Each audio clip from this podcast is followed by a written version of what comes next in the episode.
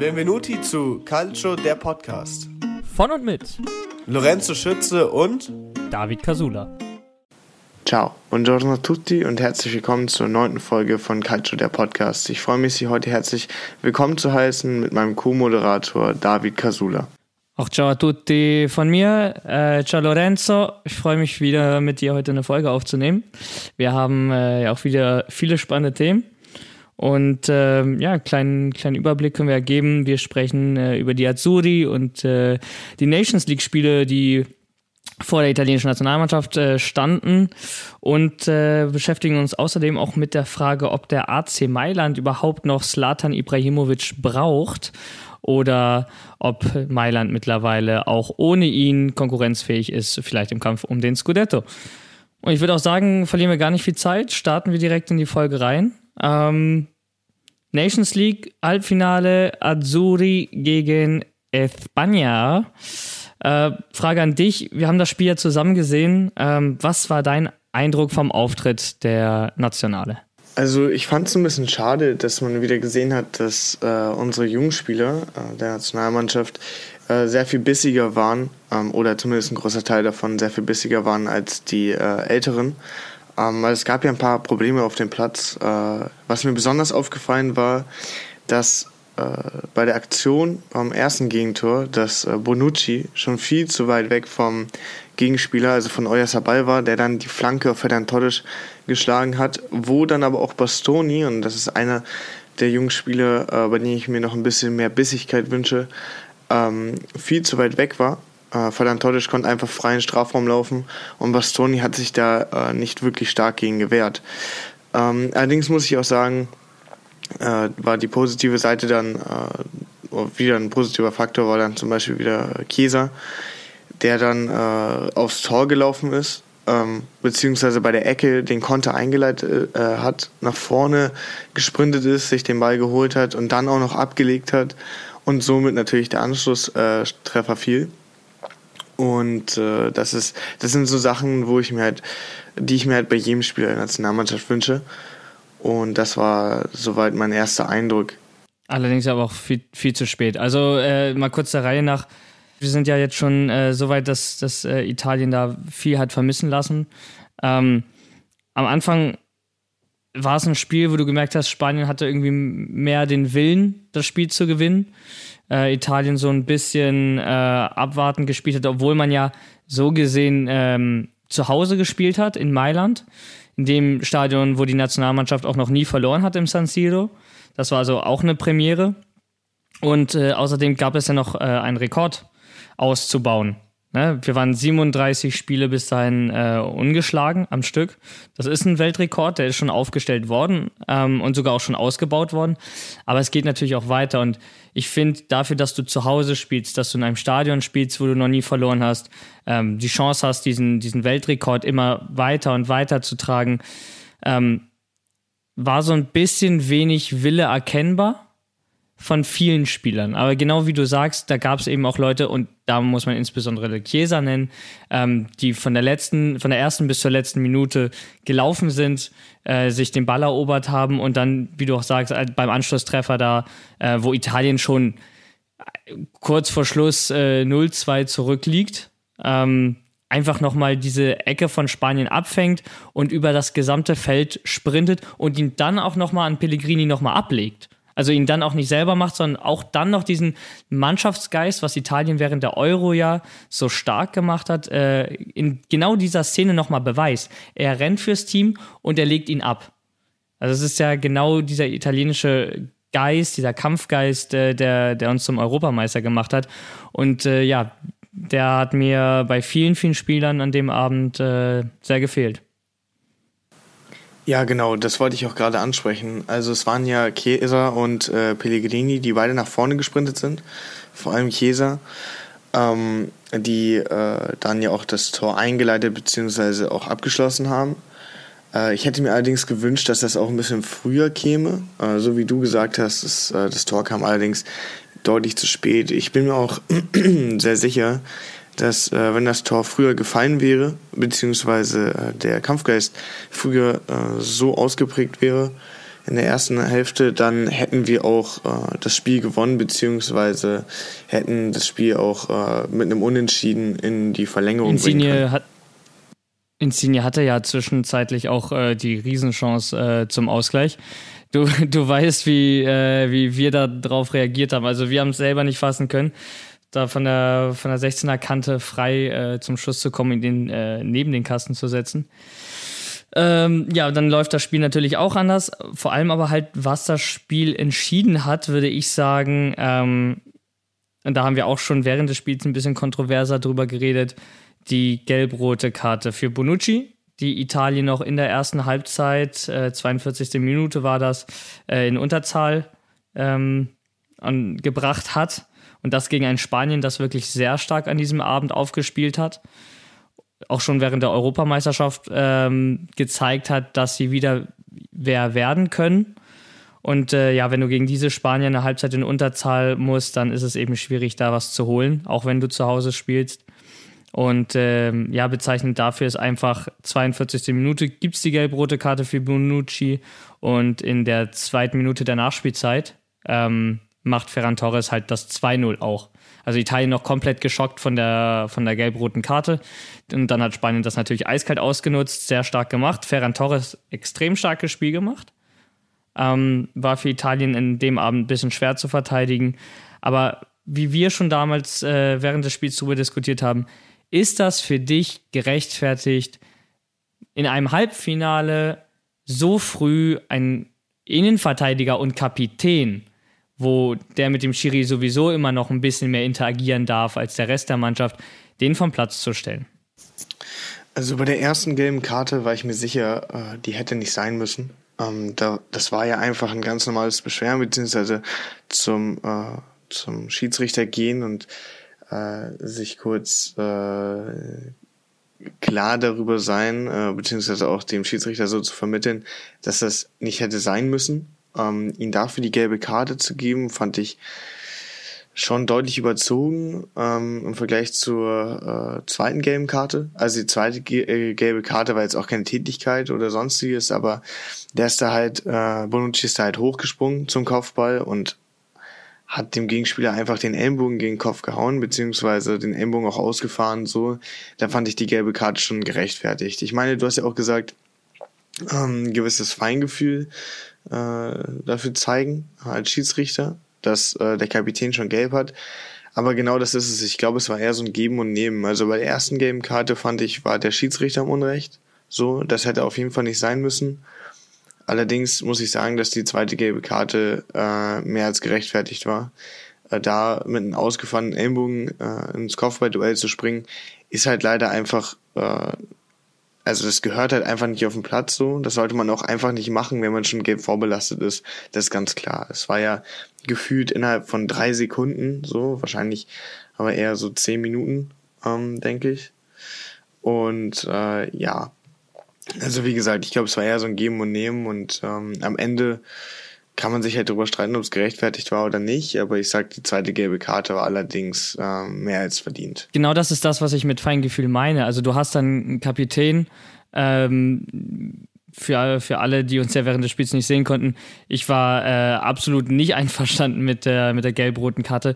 Klar, gut, das zweite Ding, wenn du da den Ellbogen eben ausfährst, dann ähm, musst du damit rechnen, dass es gelb ist. Das war unklug von Bonucci, weil er hat wissen müssen, dass er eben schon vorbelastet ist. Aber diese gesamte Situation davon, ähm, wegen, wegen sich Beschwerens dem Kapitän ähm, direkt gelb zu geben und, und nicht irgendwie das, äh, den Dialog zu suchen.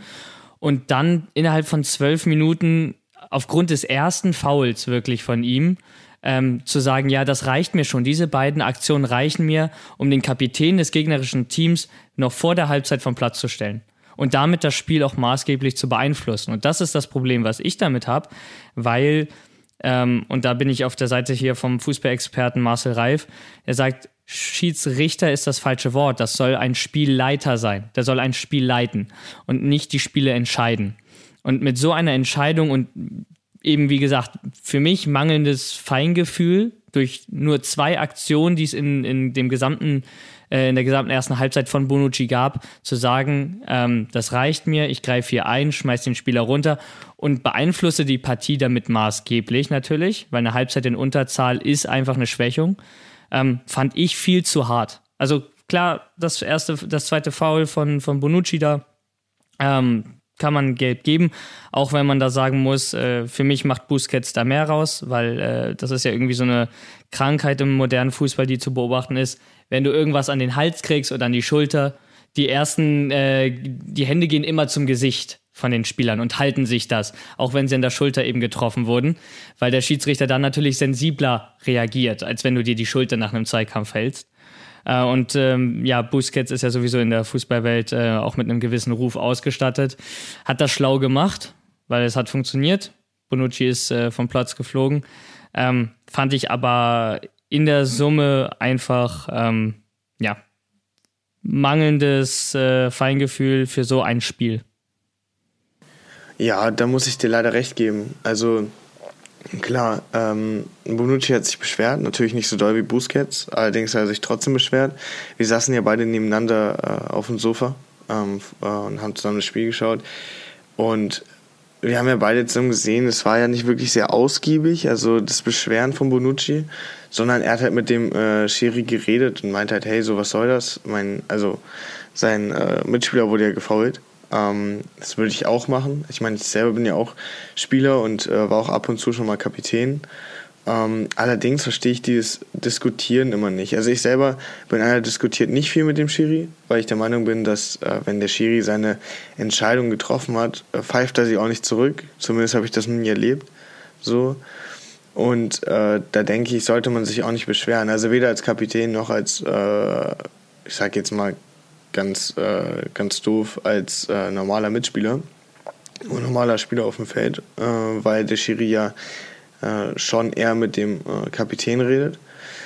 Aber trotzdem, also man sollte es halt einfach lassen, so einfach akzeptieren. Vielleicht einfach mal sagen, so, hey, so, pass mal bitte auf. Oder ähm, beim nächsten Mal wäre es halt cool, wenn du mehr darauf achten würdest, so zum Schiri. Klar, ist immer schwierig, auch in so, einem, in so einer Situation so ruhig zu bleiben, aber so ist es halt nun mal. Also der Schiri pfeift halt äh, seine Entscheidung garantiert nicht zurück. So. Ich finde, du sprichst da gerade zwei Punkte an. Ähm, das eine, der Schiri wird die Entscheidung nicht zurücknehmen, indem du dich darüber beschwerst und aufregst. Ja, wird er nicht. So, das weiß aber auch jeder. Ich denke, beim Beschweren beim Schiri geht es eher darum, ihn für die nächste Aktion, für die nächste Situation ein bisschen zu sensibilisieren.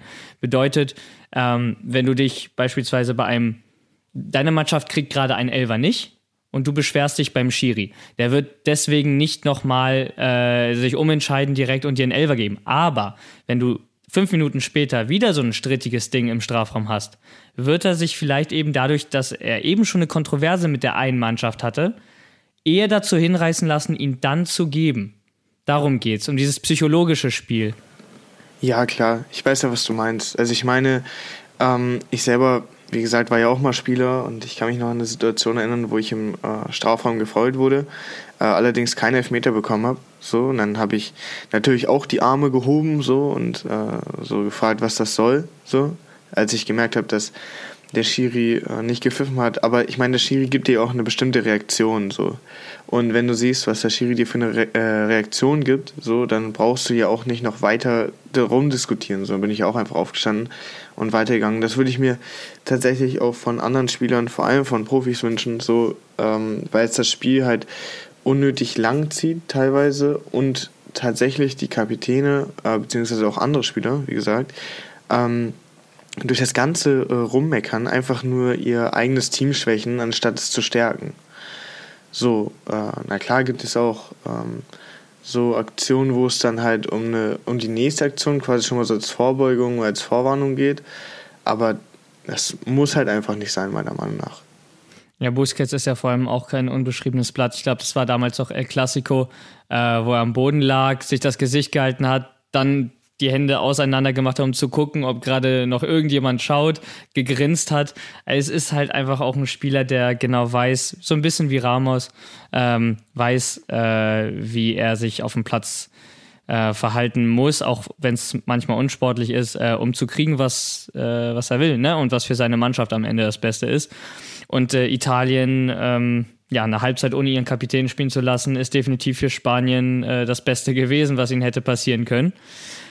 Das andere, was, das war jetzt der eine Punkt, ähm, den du meintest, das mit dem Diskutieren mit dem Schiedsrichter. Das andere wiederum ist, der Kapitän hat das Recht, mehr mit dem Schiedsrichter zu interagieren als der Rest der Mannschaft, finde ich. Also deswegen finde ich es auch immer gut, wenn äh, Kapitäne, also eine ganze Mannschaft rennt auf den Schiri zu und beschwert sich und dann finde ich es immer gut, wenn der Kapitän die beiseite drückt und alleine mit dem Schiri spricht. Weil er ist der Kapitän, er spricht für die Mannschaft, weißt du, und das ist besser für den Schiri, als wenn er von zehn Spielern belagert wird, die alle auf ihn einschreien. Ähm, und deswegen finde ich, musst du mit dem Kapitän in solchen Situationen auch anders umgehen. Und da Bonucci nicht beleidigt haben wird, sonst hätte es auch rot gegeben, ähm, sondern auch einfach nur äh, sich beschwert hat, direkt gelb zu ziehen, ist das falsche Signal, weil der Schiedsrichter und der Kapitän oder die Kapitäne der beiden Mannschaften, die müssen kommunizieren, damit das Spiel ruhig bleibt. Und indem du ihnen direkt eine gelbe Karte gibst, sorgst du für eine Unruhe in einem Spiel, die, wir hatten 30. Minute, überhaupt nicht nötig war. War ein faires Spiel bis dahin. Klar, auch hier verstehe ich wieder, was du meinst. Also jeder Spieler, insbesondere Kapitäne, haben ja das Recht, sich zu beschweren so, oder mit dem Schiri zu reden. Aber allerdings muss ich sagen, auch nur bis zum bestimmten Ausmaß. Die gelbe Karte war halt deutlich überzogen, meiner Meinung nach. Der Schiri hätte ähm, mit Bonucci besser kommunizieren müssen, beziehungsweise ihn einfach abmahnen müssen. So. Das macht man in der Regel, äh, wenn jemand diskutiert und nicht ausfallen wird. Weil, äh, klar, wir haben das jetzt nur vom Fernseher betrachtet, so wir waren nicht in der Situation dabei, aber äh, ich bin der Meinung, dass äh, Bonucci nicht ausfallen wurde, ähm, beziehungsweise keinen beleidigt hat und da muss man auch keine gelbe Karte ziehen. So. Das war dann äh, wieder ein bisschen zu überzogen, meiner Meinung nach. Allerdings muss ich dann ja auch sagen, dass ähm, ein Spieler, äh, der gelb vorbelastet ist, ja auch körperlich dann in einem weiteren Zweikampf einfach wenig Spielraum hat. So. Und das ist halt einfach äh, schade, muss ich sagen, ähm, wenn man jemanden deshalb einfach eine gelbe Karte gibt und ihn dann so quasi schon mal einzäunt oder seine Möglichkeiten äh, weiter im Spiel begrenzt. Dann, äh, was mir auch noch aufgefallen ist, wäre jetzt mal wieder auf das äh, Spielerische zurückzukommen, dass äh, Juve dann, äh, Juve sag ich schon, dass Italien dann sich entschieden hat, zur zweiten Halbzeit Chiellini zu bringen, weil der Ausfall von Bonucci natürlich da war, Chiellini reinzubringen, Bernardeschi rauszunehmen, der bis dann, finde ich, ein äh, solides Spiel gemacht hat. Und äh, damit eben die Abwehr wieder zu stabilisieren. Und dann ist, finde ich es eben so krass, und deswegen habe ich gerade aus Versehen Juve gesagt, weil es bei Juve und bei Italien genau dasselbe Spiel ist. Chiellini gibt der Mannschaft immer eine enorme Sicherheit. Und ist immer so der Anker der Mannschaft. Und das ist, sehe ich, natürlich als äh, extrem wichtig an. Ist aber auch natürlich ein Problem, weil Chiellini nicht der Jüngste ist. Er ist äh, verletzungsanfällig. Und wenn er mal nicht da ist, ähm, dann hat die Mannschaft ein Problem, weil sie sich so ein bisschen ein Stück weit von ihm abhängig machen. Weil Italien hat komplett anders gespielt, nachdem Chiellini auf dem Platz war. Viel besser, viel sicherer, viel mit mehr Stabilität. Ähm, und diese, diese Abhängigkeit ist gut, solange der Spieler da ist. Aber wenn er irgendwann nicht mehr da ist, ist da eine Lücke. Und ich weiß nicht, wie du das siehst, äh, ob ein äh, Acerbi oder ein Bastoni ähm, bereit sind. Acerbi natürlich recht alt, Bastoni noch sehr jung. Ähm, ob die bereit sind, dieses Erbe anzutreten, äh, wenn Chiellini und dann natürlich auch Bonucci irgendwann nicht mehr in der Nationalmannschaft sind. Schwierig zu sagen. Ähm, Bastoni ist noch ein junger Spieler. Äh, der muss äh, noch eine ganze Menge lernen. Ich hatte ihn ja ähm, vorhin alles andere als gelobt. Es lag ja eine Situation vom ersten Gegentor gegen, äh, also von Spanien so, äh, so gesehen, das erste Tor von Spanien, wo Bonucci und Bastoni beide ähm, viel zu weit weg vom Gegner waren. Allerdings muss ich sagen, ähm, er ist ein junger Spieler. Äh, er, er kann den Weg gehen. Ähm, er muss allerdings noch eine ganze Menge zeigen. So, ähm, ich wünsch, also ich würde mir da halt, äh, wie gesagt, also äh, das hatte ich auch schon angesprochen, ein bisschen mehr Aggressivität, ein bisschen mehr äh, Energie wünschen, die er dem Team auch vermittelt ähm, durch gewisse Aktionen. Ich meine, nehmen wir mal als Beispiel äh, dann halt Chiellini und äh, Delicht äh, bei Juve. Ich meine, wie oft siehst du die beiden halt mit einem Kopfverband um die Stirn ähm, weil die halt wieder bluten, weil die in irgendeinem Zweikampf äh, wieder richtig hart reingegangen sind. Die werfen halt ihren Körper äh, in den Zweikampf rein so Dann zieht man am Trikot. Äh, denen ist es quasi auch egal so. Also die sind halt einfach eine Wand. So. Ich kann mich noch erinnern, das hat mein äh, Opa aus Italien, äh, der sagt das auch immer. Ähm, Angelini ist halt einfach kein Vorbeikommen, der ist halt einfach wie eine Wand so. Und dann ist es meistens auch entweder Ball oder Gegner so, die vorbeikommen, aber nicht beides zusammen.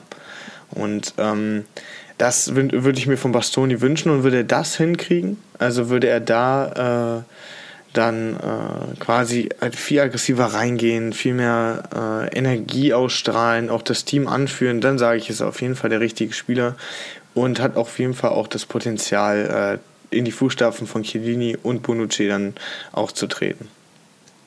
So, generell muss man auch sagen, ähm, nachdem dann Keen, Lucatelli und auch hier Pellegrini, äh, der für uns auch Spieler des Monats September war, äh, aus Feld gekommen sind, Italien äh, viel besser, ganz anders gespielt. Und ähm, wie wir auch jetzt äh, in unserem Fazit äh, gesagt haben, besser Italiener auf dem Platz Federico Chiesa. Und der ist nach dem Spiel zum Rekord befragt worden. 37 Spiele am Stück ungeschlagen gewesen. Jetzt ist der Rekord vorbei. Und ähm, das hat Chiesa dazu ähm, auf die Frage des Reporters des offiziellen Internetkanals der äh, Nationale ähm, folgendermaßen beantwortet. Ja, genau. Ich denke, dass wir Trainer Mancini nur applaudieren können für das, was er geleistet hat und auch allen Jungs, die ein Teil dieser grandiosen Serie waren und den Weltrekord aufgestellt haben. Und deshalb gibt es da nur ganz viel Stolz. Dann haben wir da natürlich zwischendrin noch die EM gewonnen, also wirklich magische Nächte. Und ich glaube, die wird es zukünftig auch weiter so geben. Und natürlich äh, ist da die Enttäuschung bei den Italienern groß, äh, dass der Run jetzt vorbei ist mit einer wirklich äh, erstaunlichen äh, Bilanz am Ende. Ich habe heute gelesen von äh, Roberto Mancini 30 Siege in 44 Spielen, die er Italien gecoacht hat. Natürlich, wir sind jetzt traurig, dass der Rekord vorbei ist oder dieser, dieser Lauf vorbei ist, aber wirklich, ich bin unfassbar stolz auf diese Nationalmannschaft, dieses überhaupt geschafft zu haben. Das hätten wir uns 2018, äh, als wir im, in der Tränenflut waren, weil wir nicht zur WM fahren konnten und gegen Schweden ausgeschieden sind, äh, hätten wir uns das niemals träumen lassen, dass der Trainer, der darauf folgt, eine Mannschaft zusammenstellt, die 37 Spiele am Stück ungeschlagen ist, die Europameister wird und die in der Nations League Platz 3 holt äh, gegen Belgien. Auf das Spiel kommen wir gleich zu sprechen. Wahnsinnsleistung und äh, ich bin wirklich, ich bin einfach nur stolz auf diese, auf diese Mannschaft und alle, die da mitgearbeitet haben. Definitiv. Also Chiesa hat da ja auch nochmal äh, Mr. Mancini äh, ausgiebig gelobt, genauso wie die Mannschaft. Und man hat ja auch gesehen, dass sie im Spiel um Platz 3 gegen Belgien, ähm, gegen das sie auch schon eine EM gewonnen haben, äh, wo ich sage, dass Belgien auch einer der besten Teams der Welt ist. So, haben sich ja wieder äh, aufgerappelt, 2-1 gewonnen und äh, somit ja auch gezeigt, dass sie auf jeden Fall nicht verloren gegangen sind. Und ich fand, es war auch äh, von diesmal von Anfang bis Ende ein ganz anderes Spiel der Italiener. Das hatte wieder so ein bisschen die, die Euro-Vibes. Ähm, über weite Strecken war es ein sehr ausgeglichenes Spiel. Ähm, Belgien ohne Lukaku und ähm, am, äh, zu Anfang auch ohne Kevin De Bruyne. Ähm, wir haben auch ein bisschen umgestellt, hatten Raspadori, Pellegrini und Locatelli von Beginn an äh, aufgeboten, äh, also ohne Verratti und Jorginho. Und wie du eben gesagt hast, diese Mentalität der Jungen, die waren hungriger und die wollten auch für diese heimischen Kulisse in Turin unbedingt diesen Sieg, die wollten unbedingt diesen dritten Platz. Und wie auch schon bei der Euro, Barella hat getroffen. Und du hast einfach gesehen, wie die gejubelt haben. Soll noch einer sagen, so, die interessiert nicht äh, das Spiel um Platz 3 in der Nations League. Courtois hat vor dem Spiel gesagt, ich verstehe nicht, warum wir gegen Italien spielen müssen. Ähm, denn äh, wen interessiert denn schon das Spiel um Platz 3 in der Nations League? Und du hast bei diesen Italienern gesehen, bei diesen jungen Spielern, die interessiert das. Du spielst mit deinem Land, du spielst äh, um, um irgendwas, was ausgerufen wurde, und du willst gewinnen. Du hast diesen Hunger noch. Und das war letztendlich, äh, was Italien stärker gemacht hat als Belgien. Ähm, hat noch ein bisschen Glück. Dreimal, dreimal Alu von äh, Belgien. Genau, einmal Latte, zweimal Pfosten. Ähm, so eine Aussage von Courtois zu hören, finde ich allerdings ein bisschen schade. Ähm, sollte ich eines Tages für die Nationalmannschaft spielen, freue ich mich über jedes Spiel, was ich spielen sollte. Äh, es ist halt immer noch ein Spiel für dein Land, so. In dem Fall ja sogar ein Pflichtspiel. Und es geht um was, es geht ja um den dritten Platz, so. Die Medaille nimmt man halt, denke ich, gerne mit, so. wenn man kann, natürlich. Ähm, und da finde ich so eine Aussage tatsächlich auch ein bisschen schade, in dem Fall auch für äh, die jüngeren Spieler, in dem Fall halt von Belgien, äh, das von einem gestandenen Spieler zu hören, dass es halt nur die Nations League ist. So, also meiner Meinung nach ist es die Nations League, ein Pflichtspiel und das spielt man halt gerne, vor allem weil es halt für sein eigenes Land ist. So, warum nicht? Und ich fand generell, die Belgier haben da nicht sonderlich souverän reagiert. Äh, De Bruyne hatte nach dem Spiel gesagt, ja, ähm, was sollen wir tun? Wir sind auch nur Belgien. Äh, wir haben eben nur 22 gute Spieler und nicht wie Italien oder Frankreich ein ganzes Land voll, äh, bezogen auf die äh, Population in Belgien. Ja, finde ich auch grenzwertig, weil äh, Belgien, das halte ich für eine sehr große Ausrede, weil Belgien ist FIFA-Weltranglisten Erster. Und ich, wie gesagt, also äh, du bist Erster in der FIFA-Weltrangliste, höher kannst du nicht stehen. Und dann sagst du, ja, wir sind halt nur Belgien. Nein, das lasse ich nicht gelten. Also ja, Belgien ist eine starke Mannschaft, hat super starke Spieler. Italien war an dem Tag halt einfach besser und ähm, das kann man dann auch einfach mal so akzeptieren.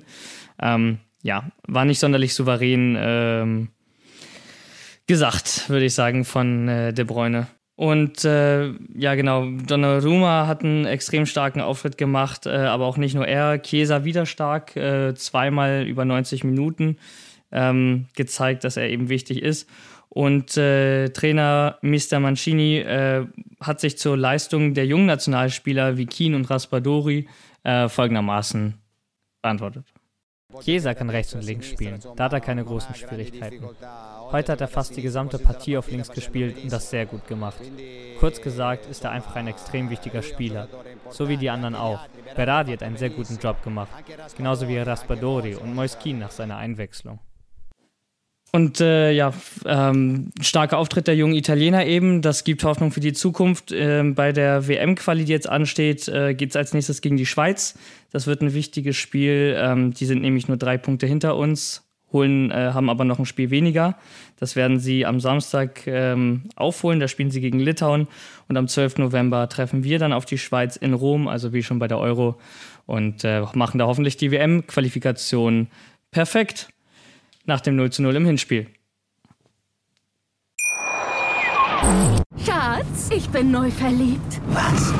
Da drüben. Das ist er. Aber das ist ein Auto. Ja, eben. Mit ihm habe ich alles richtig gemacht. Wunschauto einfach kaufen, verkaufen oder leasen. Bei Autoscout24. Alles richtig gemacht. Wie baut man eine harmonische Beziehung zu seinem Hund auf? Puh, gar nicht so leicht. Und deshalb frage ich nach, wie es anderen Hundeeltern gelingt, beziehungsweise wie die daran arbeiten.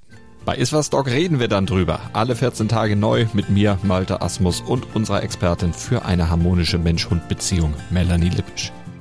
Iswas Dog mit Malte Asmus. Überall, wo es Podcasts gibt.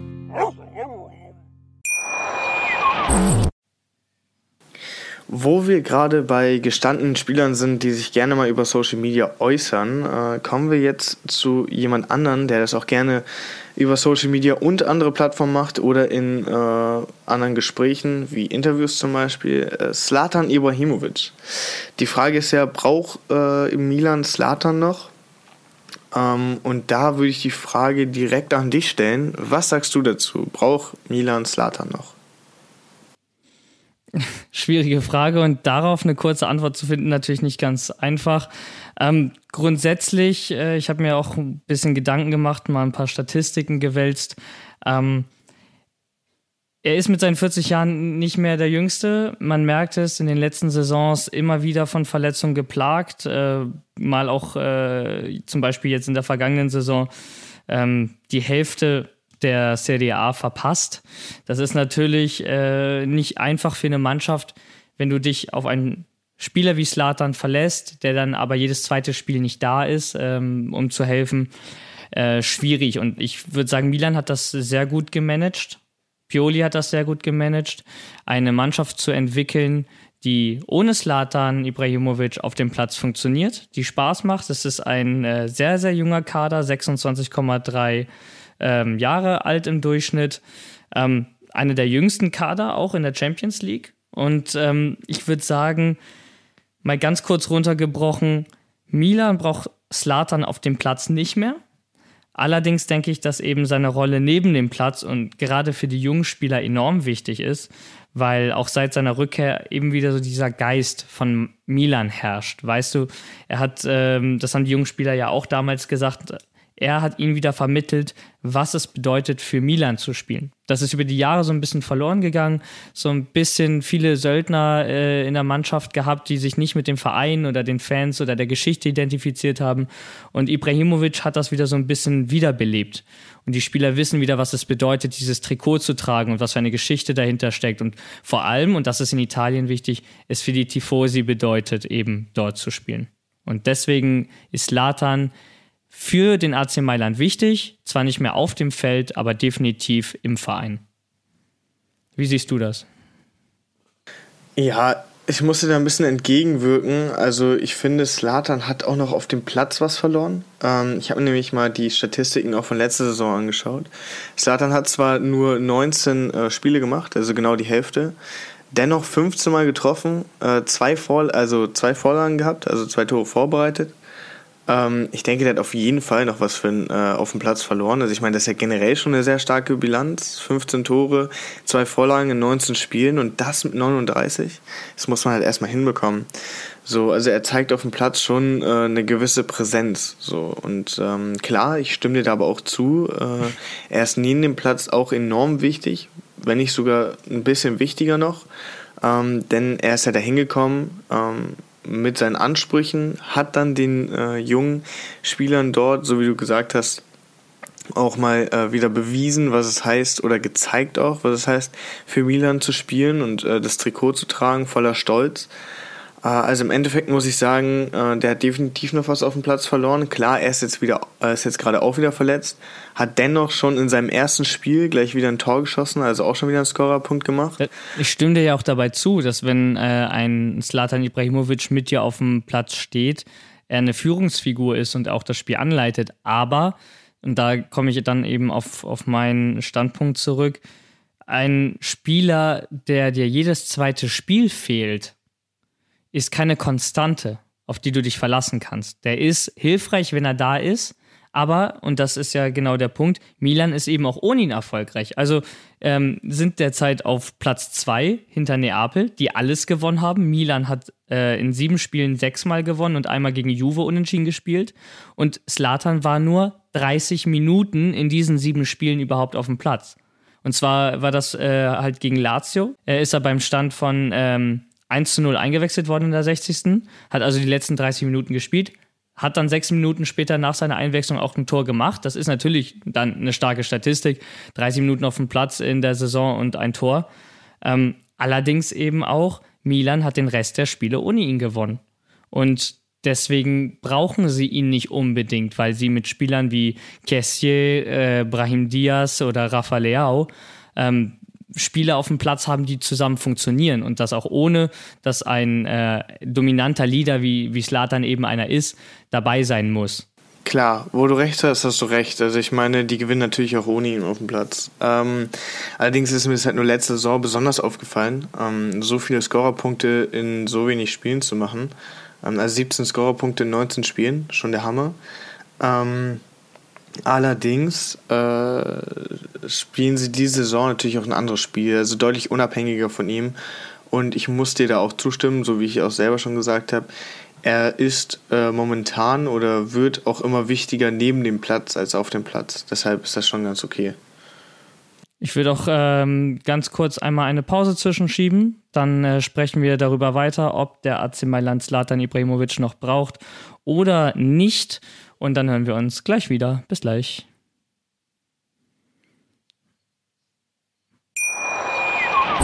Schatz, ich bin neu verliebt. Was?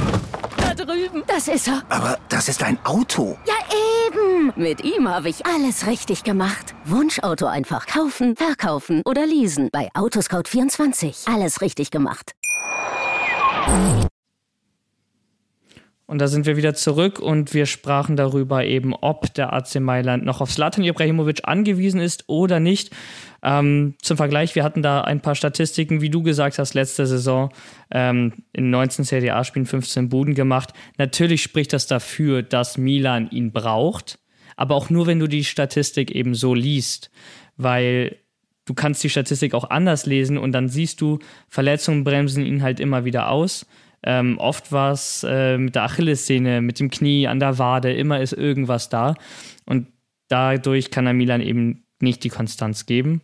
Und Pioli hat das wunderbar aufgefangen. Ähm, hat Milan eben zu einer konkurrenzfähigen Mannschaft auch ohne Ibrahimovic ähm, geformt.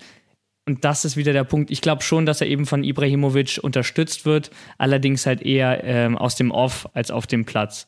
Weil Ibrahimovic, glaube ich, auch weiß mit seinen 40 Jahren, ähm, dass er sportlich zwar immer noch die Qualität hat, aber nicht mehr den, den Körper dafür. Weil eben die Verletzungen zu hoch und äh, immer mehr werden. Die Belastung wird bei Milan ja auch nicht weniger, weil äh, ohne Slatan wären sie jetzt nicht in die Champions League gekommen. Ähm, bedeutet jetzt noch, noch mehr Spiele, noch mehr Belastung. Ähm, letztes Jahr mit der Europa League äh, hat er auch die, die halbe Europa, nee, doch die halbe Europa League hat er verpasst, die halbe CDA, die komplette Euro mit Schweden, die komplette Nations League. Das ist keine Statistik eines Spielers, der noch sonderlich große Relevanz in den Mannschaften hat, in denen er spielt. Also auf dem Platz jetzt gesprochen. Ja, also Slatan verletzt sich halt schon relativ oft, das stimmt. Ähm, ich hatte mir aber auch ein Interview angeschaut, wo Slatan dann gesagt hat, das ist halt auch schon ein bisschen länger her, äh, muss ich dazu sagen, äh, dass er so lange Fußball spielen möchte, wie er nur kann. Also auf, einem, auf dem besten Level, auf dem er kann natürlich. Ähm, klar, natürlich auch da hast du äh, gesagt, er hat halt die Qualität, aber nicht mehr den Körper dazu. Da stimme ich dir auch vollkommen zu. Allerdings muss ich sagen, ist es halt auch richtig schön zu sehen, ähm, dass ein Spieler nicht nur auf dem Platz äh, auf dem Platz wichtig sein kann für eine Mannschaft, sondern auch neben dem Platz. Also natürlich äh, ist der, also der hat halt eine Präsenz so und der ist halt quasi so ein Mentor für die jüngeren Spieler und auch für die Spieler, die neu zu Milan kommen. Und das ist halt sehr wichtig. Also ich meine, du siehst es ja auch, ne? Ähm, also er quasi sobald die, also sobald er da war, äh, haben alle ein ganz anderes Spiel gespielt, beziehungsweise auch viel besser. Ähm, vielleicht kommt der Vergleich ein bisschen absurd, aber es erinnert mich ein bisschen an Marco Reus.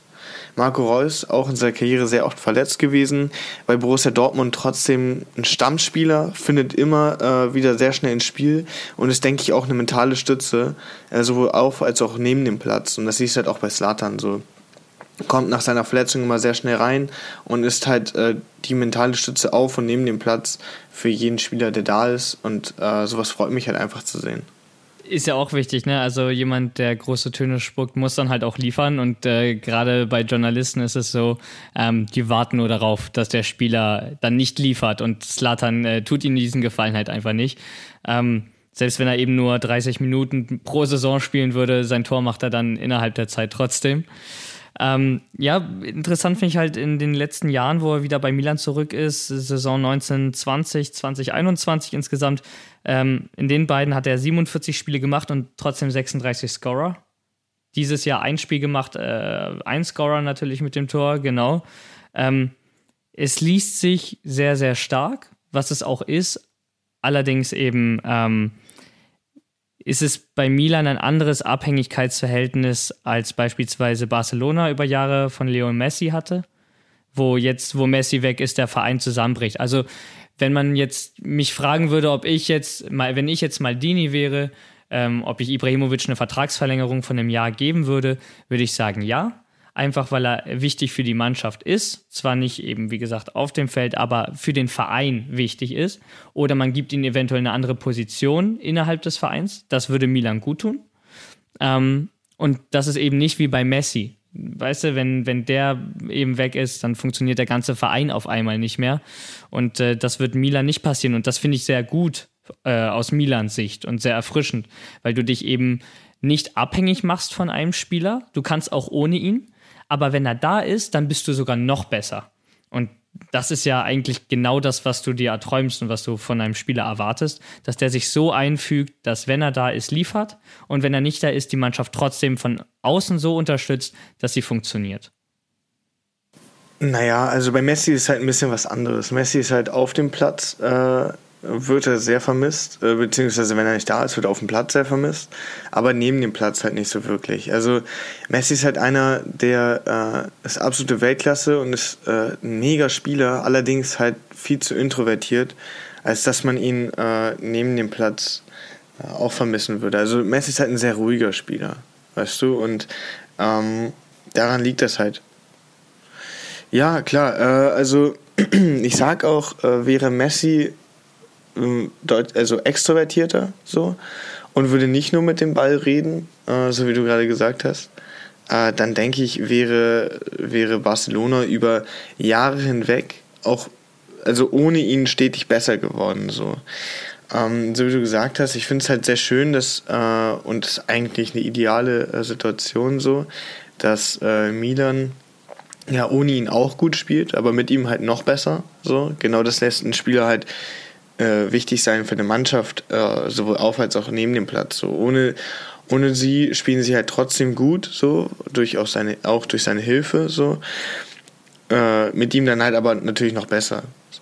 Ähm, ich würde da zustimmen. Also ich bin auch der Meinung, dass äh, Maldini nichts falsch machen würde, wenn sie Slata noch ein Jahr geben würden. Ähm, vielleicht sogar noch ein Jahr draufsetzen. So. Ähm, kommt natürlich immer ganz darauf an, wie sich beide Parteien fühlen ähm, und wie fit auch Slatan ist. Äh, er hat ja, bin ich der Meinung, ähm, oder bin ich mir ziemlich sicher, auch mal gesagt, dass äh, Italien sein zweites Zuhause ist. Er fühlt sich in Italien extrem wohl und ich denke halt in Mailand am wohlsten so. Der wollte ja unbedingt wieder zu Milan zurück und deshalb denke ich, machen da beide Parteien nichts falsch, wenn äh, da nochmal um ein Jahr verlängert wird. Ja, wer ist nicht gerne in Italien, ne? Da kriegen wir auch schon Fernweh, äh, wenn wir jetzt so darüber sprechen. Ähm, haben uns vielleicht dann den falschen Podcast für ausgesucht. Ja, also ich bleib dabei. Ähm, der AC Mailand als Verein braucht Slatan. Ähm, die Startelf braucht ihn nicht und äh, das ist aus Sicht des AC Mailand eigentlich das Beste, was ihnen hätte passieren können. Und ähm, du siehst es ja äh, ähnlich, beziehungsweise du findest Slatan ja eben äh, auf dem Platz ebenfalls noch eine wichtige Stütze für den Verein. Und ähm, daher ist der AC Mailand gut beraten, mit äh, Ibrahimovic noch ein bisschen zusammenzuarbeiten, egal in welcher Form.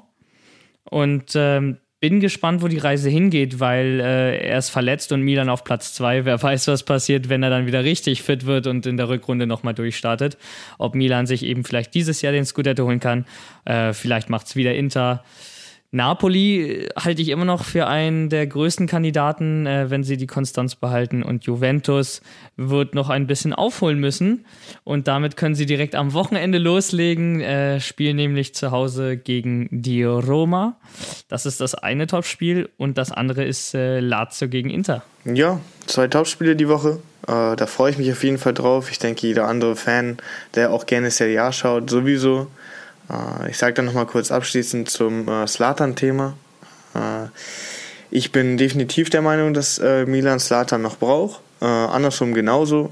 Und würde dann auch das letzte und abschließende Wort vor der Verabschiedung nochmal an David weitergehen. Dann schauen wir auch, wie sie es direkt am Wochenende machen. gegen Hellas Verona geht es da für Milan ähm, Spezia gegen Salernitana. Da geht es darum, wichtige Punkte zu sammeln, um den Abstieg am Ende der Saison verhindern zu können. Ebenfalls spannend äh, drauf zu schauen. Cagliari, das Tabellenschlusslicht äh, gegen Samp.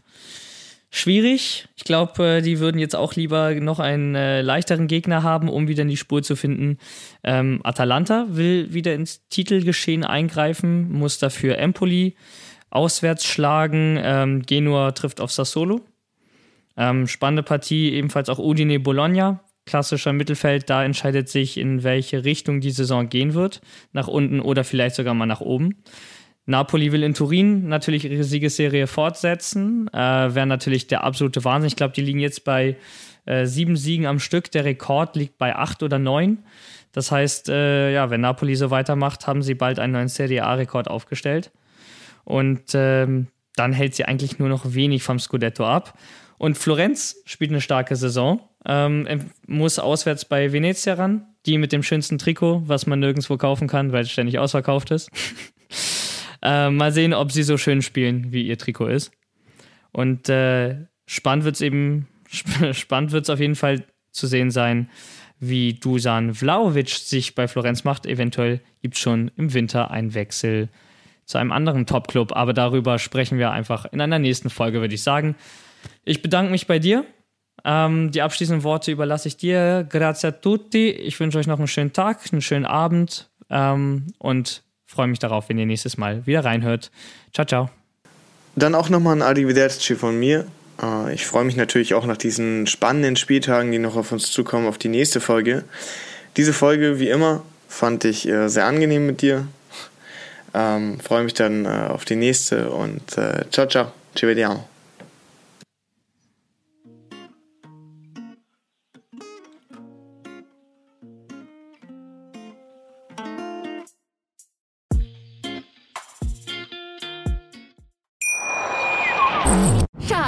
Ich bin neu verliebt. Was? Da drüben. Das ist er. Aber das ist ein Auto. Ja, eben. Mit ihm habe ich alles richtig gemacht. Wunschauto einfach kaufen, verkaufen oder leasen. Bei Autoscout24. Alles richtig gemacht. Schatz, ich bin neu verliebt. Was? Drüben. Das ist er. Aber das ist ein Auto. Ja, eben. Mit ihm habe ich alles richtig gemacht. Wunschauto einfach kaufen, verkaufen oder leasen. Bei Autoscout24. Alles richtig gemacht.